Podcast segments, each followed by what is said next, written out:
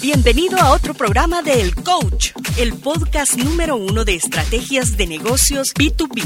Visítanos en estrategiasdeventa.com y suscríbete a nuestro newsletter. Recibirás información que te dará una ventaja importante sobre tus competidores. Comencemos el programa de hoy con nuestro anfitrión, Jorge Zamora.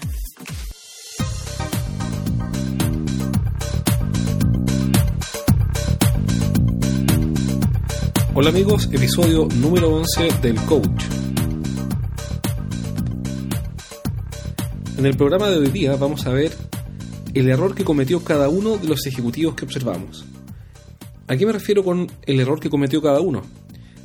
MSI Consultores se dedica a fortalecer y a mejorar los procesos de venta de nuestros clientes. Y como parte de ese servicio siempre nos toca acompañar a los ejecutivos de venta con sus respectivos clientes y observarlos. Ahora, ¿para qué observarlos? Lejos de ser un espionaje, los observamos y tomamos nota y tabulamos la información para ayudarlos a mejorar en su desempeño. Y lo que hacemos básicamente es darles feedback, es decir, darles retroalimentación para que ellos puedan dejar de cometer los pequeños errores que perjudican su negocio.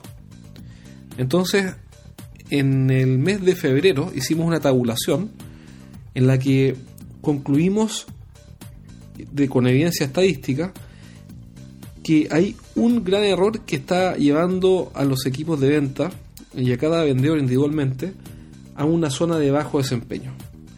¿Cuál es ese gran error? Ese gran error es no planificar. Algo tan simple como partir a la reunión pensando en el resultado que necesito. Es decir, en vez de pensar hacia adelante en forma progresiva, pienso en forma regresiva, pienso hacia atrás desde el final hacia acá. Digo, ¿qué es lo que yo tengo que conseguir? ¿Qué es lo que haría que esta reunión de hoy día fuera un éxito con mi cliente? ¿Qué debería pasar para que cuando yo termine esta reunión y alguien me pregunte cómo te fue, yo le pueda decir, me fue muy bien porque a veces tal cosa? Hay un libro famoso que se llama Winning Through Intimidation, ganando a través de la intimidación, que es de un señor que se llama Robert Ringer. Y Robert Ringer en ese libro dice algo que a mí siempre me llamó la atención y que hasta el día de hoy me acuerdo. Dice, te aseguro que si negocias conmigo tú vas a perder.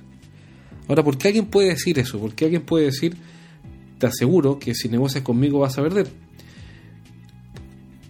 La razón por la cual alguien puede decir eso es porque anticipa que su contraparte no preparó la reunión. Y es lo que ocurre siempre. En general, las personas no planifican y no preparan con anticipación sus reuniones, ni sus negociaciones, ni sus visitas de venta. Entonces, por eso Ringer dice, yo te aseguro que si tú negocias conmigo, te voy a ganar. Porque él va a llegar preparado con todos los escenarios posibles y con todos los supuestos y con todas las variables súper calculadas para poder hacer un buen papel. En cambio, la mayoría de los vendedores de bajo desempeño jamás preparan las reuniones. ¿Cómo sabemos si es que el vendedor preparó o no la reunión? Es muy simple, es cosa que le preguntemos al ejecutivo de ventas cuando termine la reunión, ¿cómo te fue?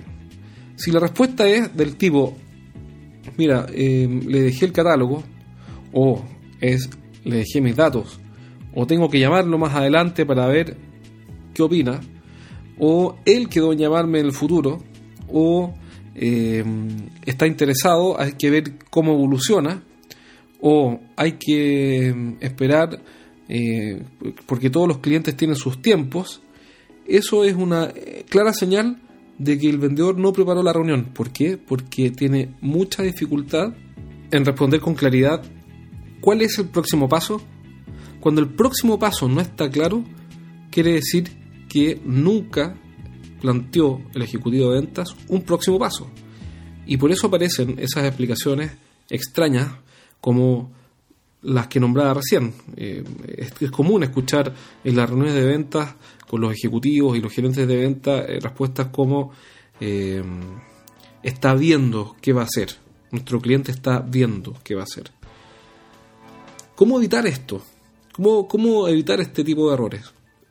La receta siempre es la misma, es darle la importancia que merece a la entrevista de ventas si vamos a ir a un negocio importante en el cual vamos a, postular y vamos a intentar ganar 50 mil, 100 mil o 200 mil dólares, lo mínimo que podemos hacer es prepararnos en forma concienzuda, en forma dedicada, comenzando por el final, siempre comenzando por el final, pensando qué es lo que debo conseguir al final de esta reunión, qué tiene que haber sucedido. Entonces, algunos finales que, sí sirven y que, y que sí le dan curso a la reunión son, por ejemplo, eh, conseguir que el cliente haga, acepte hacer una prueba, una demostración del software durante 15 días. O hacer que el cliente acepte acompañarnos a ver una instalación que ya está usando nuestros equipos y nuestras máquinas. O hacer que el cliente acepte, conseguir que acepte, ir a ver em, una prueba de, los equipos en nuestra bodega, una demostración. En fin, cualquier cosa que, la historia diga que, que, el cliente lo ayuda a tomar una decisión o que lo ayuda a avanzar en el proceso de compra es un buen final para una reunión. Y todo lo que se aleja de eso, la verdad es que es relleno, no es em, un objetivo estratégico, es un relleno, es una forma de, de mantener la relación con el cliente y no de desarrollarla. Si te pareció útil este programa, compártelo en redes sociales para que más personas puedan acceder a esta información. Te lo agradecemos desde ya. Recuerda suscribirte a este podcast en iTunes o Stitcher y así recibirás cada programa nuevo en tu teléfono. Por favor, déjanos un review en iTunes para mejorar nuestros programas y así entregarte cada día mejores contenidos. Nos vemos en el próximo episodio de El Coach.